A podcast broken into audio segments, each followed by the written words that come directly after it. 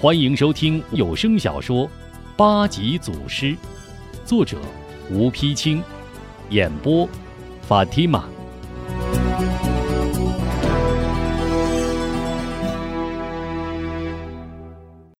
第十二回，寻老妻无名赴京都，铁爪鹰横行遇高手。吴中见师傅情绪突变，一时不知所措。这，这是奶奶送我的。吴明霞更加奇怪：“奶奶，真是你奶奶？”“是啊，没错，就是我奶奶临走时留给我的。”吴中认真答道。吴明霞难过的问：“嗯，你奶奶她，她走，走了？”吴中点点头：“嗯。”就是火烧吉祥寺那天，我奶奶听说您老人家中了毒，被官兵追到吉祥寺方向去了，夜里便偷着出去救您。可到那儿一看，以为您老人家已经被烧死，便与边豪他们打了起来。从那以后，他便一直在外。前几年送雅姐回来，当天就又走了。吴明霞惊喜道：“这么说，他还没有死？”老人家硬朗着呢。吴中莫名其妙、疑疑惑惑的回答。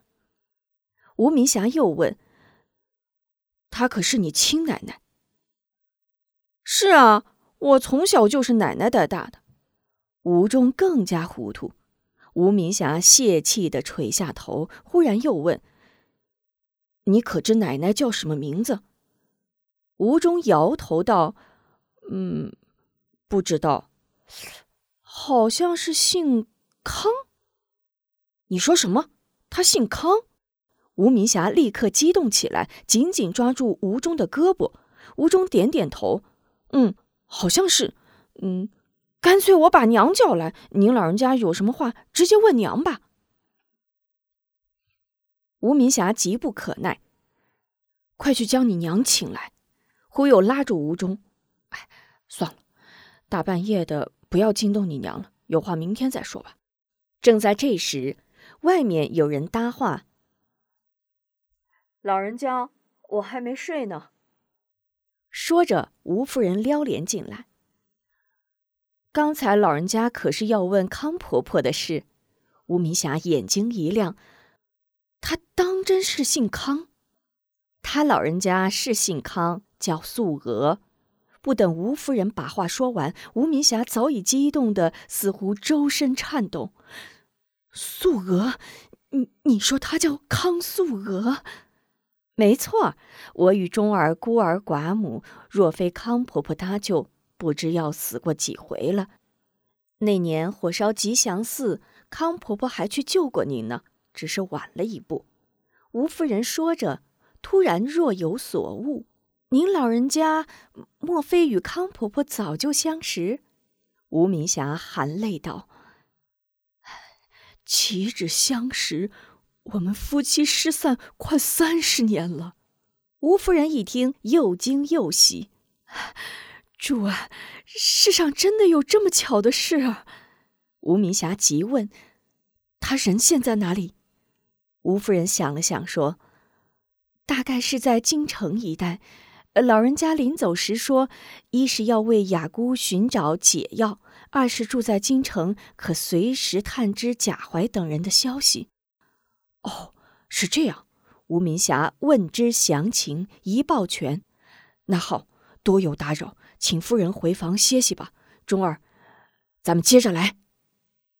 哎，枝干主，您二老就要团聚了，明儿是个大吉。叫青锦到集上称点羊肉来，咱包顿饺子庆贺庆贺。天已不早，你爷俩也早点歇着吧。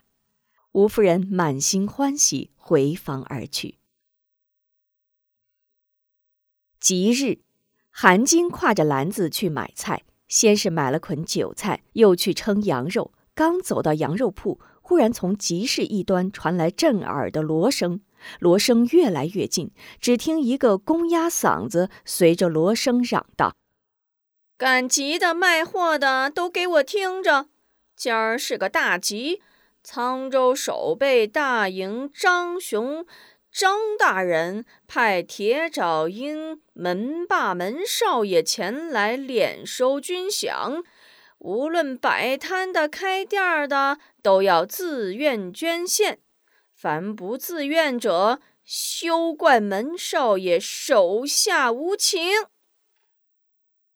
集市上，小商小贩一闻锣声，急忙收摊儿，四散而逃。一刹那，集散人空，只苦了那些店铺。只见一个三十来岁、鹰嘴耀眼之人，内穿银色五生服，外披黑面红里大氅，骑一匹高头乌骓马，领着十来个随从，逐个店铺敛钱。忽而这个店铺的货物被扔到大街上，忽而那个店铺的掌柜头破血流跑出店来。韩晶挎着韭菜篮子，赶紧买了羊肉，正要回家。铁爪鹰领着众随从已来到羊肉铺前。羊肉铺老掌柜见状，赶紧从怀中掏出一些铜钱奉上：“啊，几位爷，小本经营只有这些了。”一随从接过铜钱，掂了掂，啪的摔在老掌柜脸上。不容分说，将门前羊肉案子掀翻在地。韩晶忍了忍气，扭头回家。门霸骑在马上，见韩晶长得美貌，在后面喊声“站住”，便打马追过来。韩晶一回头，见是铁爪鹰门霸，未加理睬，继续前行。门霸跳下马来，赶在韩晶前面，张开双臂，将韩晶横拦在墙角拐弯处。怎么，见了大爷还想走？这么漂亮的小妞，你舍得大爷？大爷我怎舍得你呀？哈哈哈哈！韩晶气得咬牙切齿：“你想怎样？”门霸一阵淫笑：“呵呵，那还用问吗？”说着，手扶墙角，用力一捏，一块砖角落在手中，手指轻轻搓动，砖头立即变成粉末，顺着指缝落下。怎么样，小美人儿，你快说呀！呸！畜生！韩晶怒骂一声，扭头就走。门霸紧追不放，上前就要动手。韩晶忽从篮子中抓一把韭菜，猛摔到门霸脸上。门霸毫无提防，双手急忙捂脸，眼睛早被菜根泥土迷住。待眼睛睁开，韩晶早已不知去向，气得将手中马鞭咔嚓折断。好你个臭婊子，早晚我要找到你！吴中蒙着眼睛，正在院里对着纸人练习蒙目点穴。吴明霞坐在旁边，一个接一个喊着穴位之名。吴中随应出指，一一点个正着。忽然，天上一群大雁飞过，传来一声声雁鸣。吴明霞抬头向上望望，不由想起心事，长长叹了口气。韩晶从屋里兴冲冲出来喊。老伯哥，饭熟了，快收拾收拾吃饭吧。吴明霞正在沉思，被韩晶一喊，猛然回过神来。哦哦，好，好，好。吴忠连忙住手，摘下蒙巾，上前搀起师傅。师傅，咱去吃饭吧。饭桌放在东屋炕上，吴中师徒进屋，热气腾腾的饺子已经摆在桌上。吴夫人忙给吴明霞让座，大师请上座。吴明霞慈祥的一笑：“一家人不必客气，大家一起坐。”说话间，全家人高高兴兴围坐在一起。没吃几口，吴明霞心事重重，放下筷子。吴夫人，呃，你和孩子们慢慢吃，我已吃好。说着，下炕就要去西屋歇息。哟，您老人家怎么就吃这么点儿呀？吴夫人心中纳闷，连忙推一把吴中，钟儿，快跟师傅过去。钟儿赶忙跟进西屋，见师傅沉着脸，忙问：“师傅怎么了？”吴明霞慢慢坐下，叹口气道：“唉，天下没有不散的宴席。为师所会除去一套枪法，已经悉传于你。回教查华拳，佛家点穴，道家两仪，西域十大形意等各门绝技，你也都已学会，可谓天下无敌也。”日后可将这些绝技精要细细编排，形成套路，独立门户，世代相传。明日一早，为师即要启程赶回京城。吴中一听，大吃一惊，连忙跪倒在地，落下泪来：“恩师教导之恩，天高地厚，徒儿终身不忘。徒儿别无他求，只求永远追随恩师左右。”为恩师养老送终。此时，吴明霞也是心如刀绞，垂泪道：“徒儿之心，为师岂能不知？为师此去，一是见徒儿已经成人，放下心来；二则也想到京城寻找多年失散的老妻，如能寻到，定会一起回来共谋。”除暴安良之策，若找不到，也会适时回来与徒儿见面。后会有期。吴中见师傅说出要寻找奶奶之事，不敢再做阻拦，遂道：“既是恩师要去寻找奶奶，这也正是孩儿的心愿。只盼恩师快快将奶奶找回，好让我一家早日团聚。”为师正是此意，徒儿。快快起来！吴明霞点了点头，伸手去搀吴中，不想吴中却推开师傅双手，满脸哀怜，跪而不起。吴明霞一惊：“中儿，你还有话说？徒儿还有一事，始终闷在心里，务请恩师相告。”吴明霞有些纳闷：“你我师徒情如父子。”徒儿有话，只管讲来。吴中顿了顿，说道：“恩师，人生一世，岂能无名无姓？望恩师将真实姓名告知徒儿，也好让徒儿不落忘师忘恩之罪。”吴明霞闻听一怔，随之叹了口气，微闭双目，忆起往事。西北寒冬。在一个张灯结彩的高门楼前，一个头生赖疮、身穿破衣的七八岁的讨饭孤儿被一群富家子弟追打着。臭赖子，臭赖子，还不快滚呀！追呀，打呀！篮子被踹烂了，破碗被摔碎了。孤儿在冰雪地上爬起来，冲天哭喊着：“爹娘！”你们在哪里呀？一个运货的驼队从此经过，队前一个威武镖师骑马开道，驼峰上斜插着两面标旗，一面上书一个“康”字，一面上书一个“彪”字。镖师见孤儿可怜，滚鞍下马，将其扶起。孩子，别哭了，你叫什么名字？孤儿擦擦眼泪，摇了摇头，不知道。他们叫我赖子。镖师拍了拍孤儿的肩膀：“孩子，你愿意跟我走吗？”孤儿点点头。镖师高兴的一把将孤儿举上驼背：“走，赖子。”想到这里，吴明霞双手捂脸，悄悄抹去眼泪：“孩子，为师从小就是孤儿。”从不知自己姓名。记住，以后凡遇之赖者，即你同门也。吴中深为戳动恩师伤痛而后悔，又为恩师伤感而伤感，连忙用手背擦去眼泪，默默的点了点头。次日早饭过后，无名大侠决定起身，吴夫人、吴中、小娇、韩晶牺牲士气，依依不舍送到城外。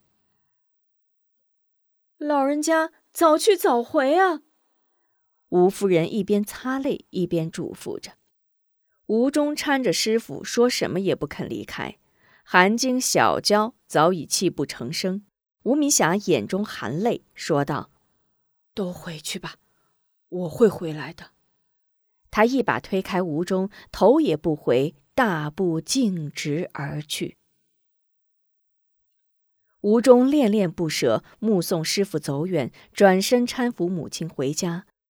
刚刚来到家门，就见老里长手持铜锣，边敲边喊，朝自家走来。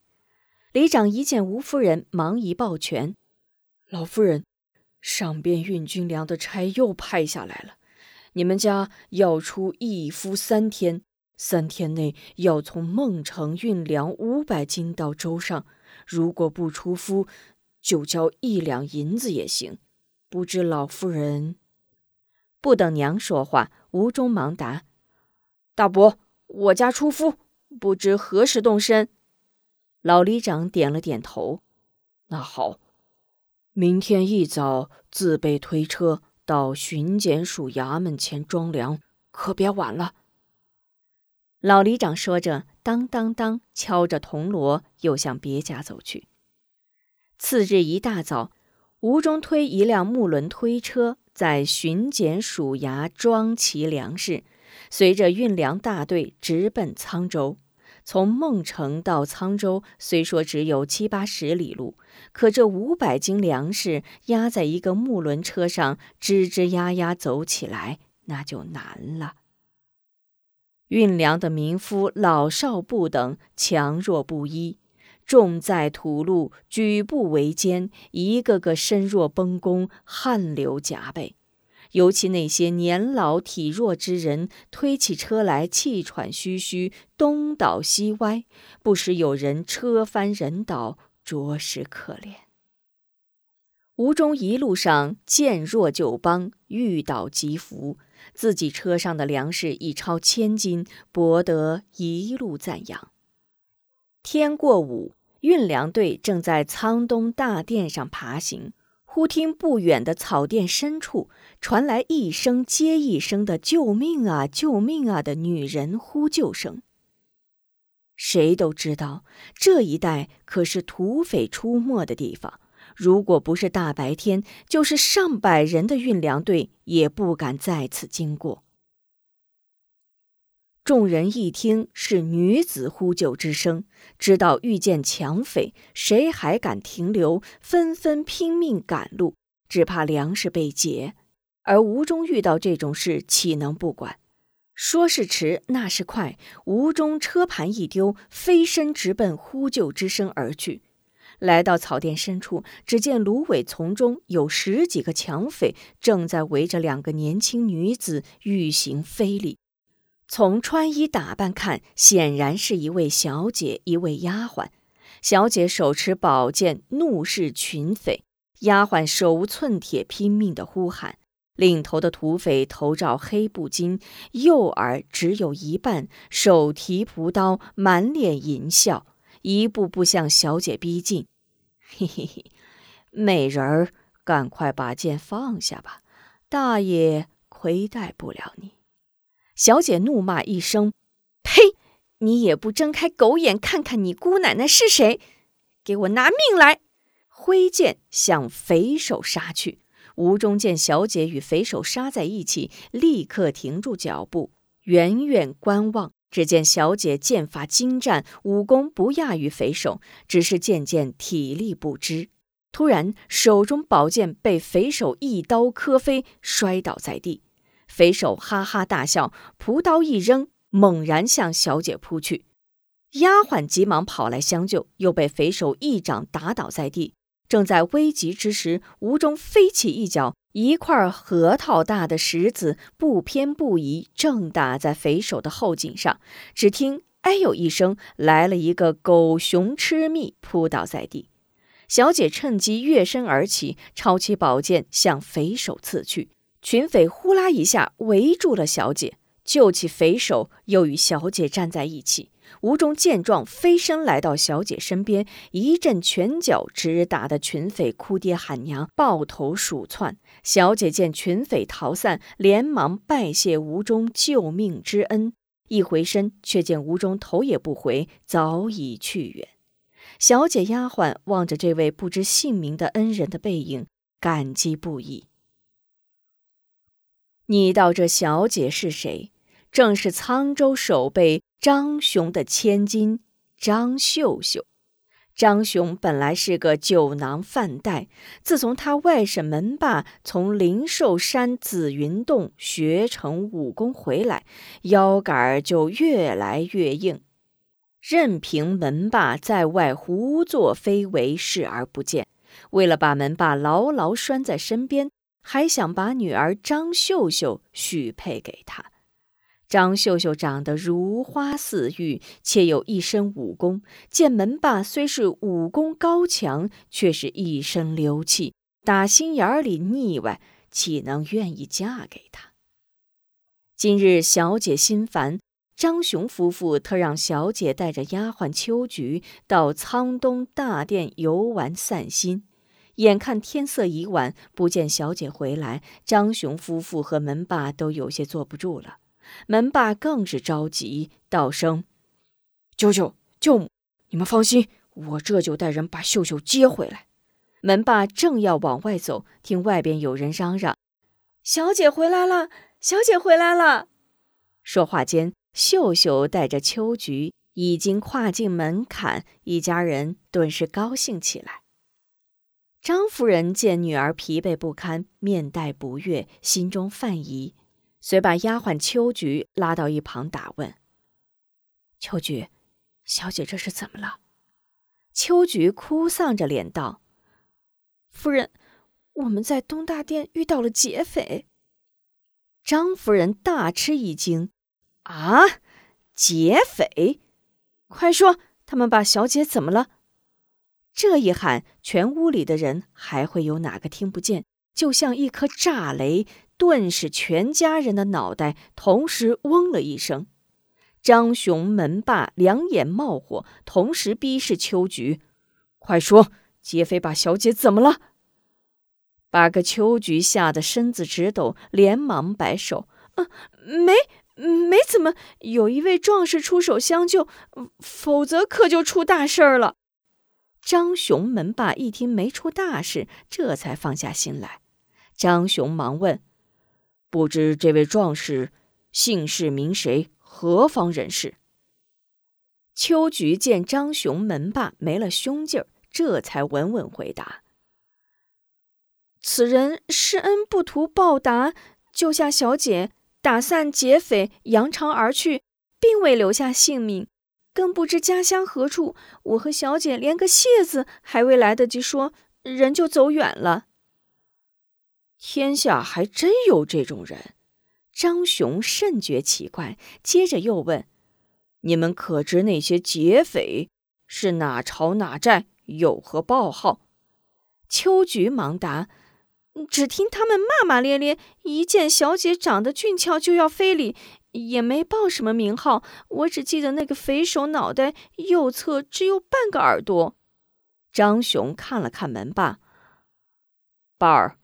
明日你要仔细查访查访这些劫匪，看看这个半个耳朵的劫匪到底是从哪里冒出来的，勿要捣毁其巢，斩草除根。门霸连忙回答一声：“是，我这就去办。”头一低，匆匆而去。门霸低头走出张府，怒冲冲来到兵营，走进自己的营帐。手下兵丁早已侍候在那里，一见门霸，赶紧尊声“霸少爷”。门霸并不理睬，没等落座，就喊了一声：“去把秃耳朵将就给我喊来。”原来那个少半个耳朵的劫匪叫将就，多年在沧东大殿独来独往，杀人越货。张雄派门霸管理军粮。门霸就瞒着张雄收服了将就，让江九带人专在沧东大殿抢劫军粮，秘密储藏，占为己有。江九本来就是强男霸女、无恶不作的贼匪，又从未见过张秀秀，一见这等美貌女子，岂能放过？门霸在张府听秋菊一说，就知必是江九所为。不多时，江九撩帘进来，不等说话，早被门霸一记耳光打倒在地，两颗门牙随血吐出，那可真叫满地找牙。江九那可是个惯匪，哪受过这个？但他知道铁爪鹰武功盖世，残忍无比，在铁爪鹰面前，只有唯唯诺诺，绝不敢有半个不字。他哪里知道，今天调戏的女子。竟是张雄之女，门霸的心上人，心中还觉得这一巴掌挨得冤枉。等门霸坐下，这才慢慢爬起来，半跪半坐在地上，委屈地问：“ 八少爷，这到底是为何呀？”门霸怒道：“我问你，本少爷今天派你去行何事？”江九忙答。我没忘，表少爷是让我去劫孟城运来的粮食。那你劫的粮食呢？门霸再问。江九肚子里早已编好理由，随口答道：“呃，小的正要向表少爷禀报此事呢。本来所有粮食都已经到手，不想不知从哪里冒出个冷面杀手。此人非常了得，拳如铁锤，掌似钢刀。”二话不说便出手打，我等岂是他的对手？不是我等跑得快，恐怕早就命丧黄泉了。江九说着，声泪俱下，哇哇哭了起来。门霸越听越气，啪一拍桌子：“你色胆包天，耽误正事，还敢编造谎言！你以为本少爷是聋子瞎子吗？来人，给我拉出去埋了！”周围兵丁答应一声，立刻上前捆绑江九。江九一见真要活埋自己，只吓得屁滚尿流，咚咚咚连磕响头：“八少爷，八少爷，小的错了，饶命啊，饶命啊！我的眼。”门霸其实也知道，江九就是自己的一条狗，舍不得杀他，只是此事已经欺到自己头上。岂能善罢甘休？今见江九苦苦哀求，心中一软，摆了摆手，喝道：“你可知今天你调戏的是哪家女子吗？那是张大人的千金张秀秀。莫说你一个将就，就是十个将就，也抵不上张小姐一根头发。”啊，张小姐！这回江九可真的懵了，他万万没想到自己招惹的竟是张府的千金，顿时吓得瘫倒在地，再不敢喊冤叫屈了。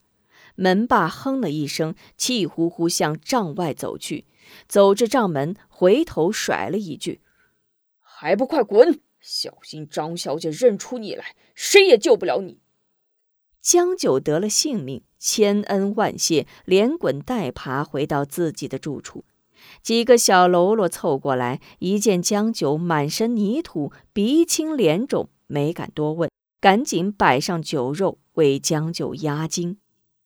江酒更是毫无颜面，有苦难言，只有一杯接一杯，借酒浇愁，直喝得烂醉如泥，酣睡桌底。请您继续收听八级祖师。